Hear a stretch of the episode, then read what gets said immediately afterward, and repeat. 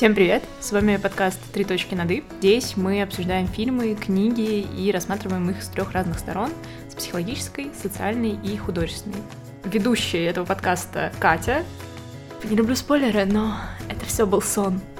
И Тесса такая, вообще-то, это все была ложь. Надеюсь, ты вырежешь это слово. Даша. Как главного героя зовут? Этом фильме, ну, для меня не показан ни один а, ментально здоровый человек. И Дима. Значит, все хорошие мальчики попадут в рай, угу. а плохие мальчики тебе рай принесут. О чем надо говорить? Мы будем очень рады, если вы оцените наш подкаст, напишите комментарии. Ура! Начинаем!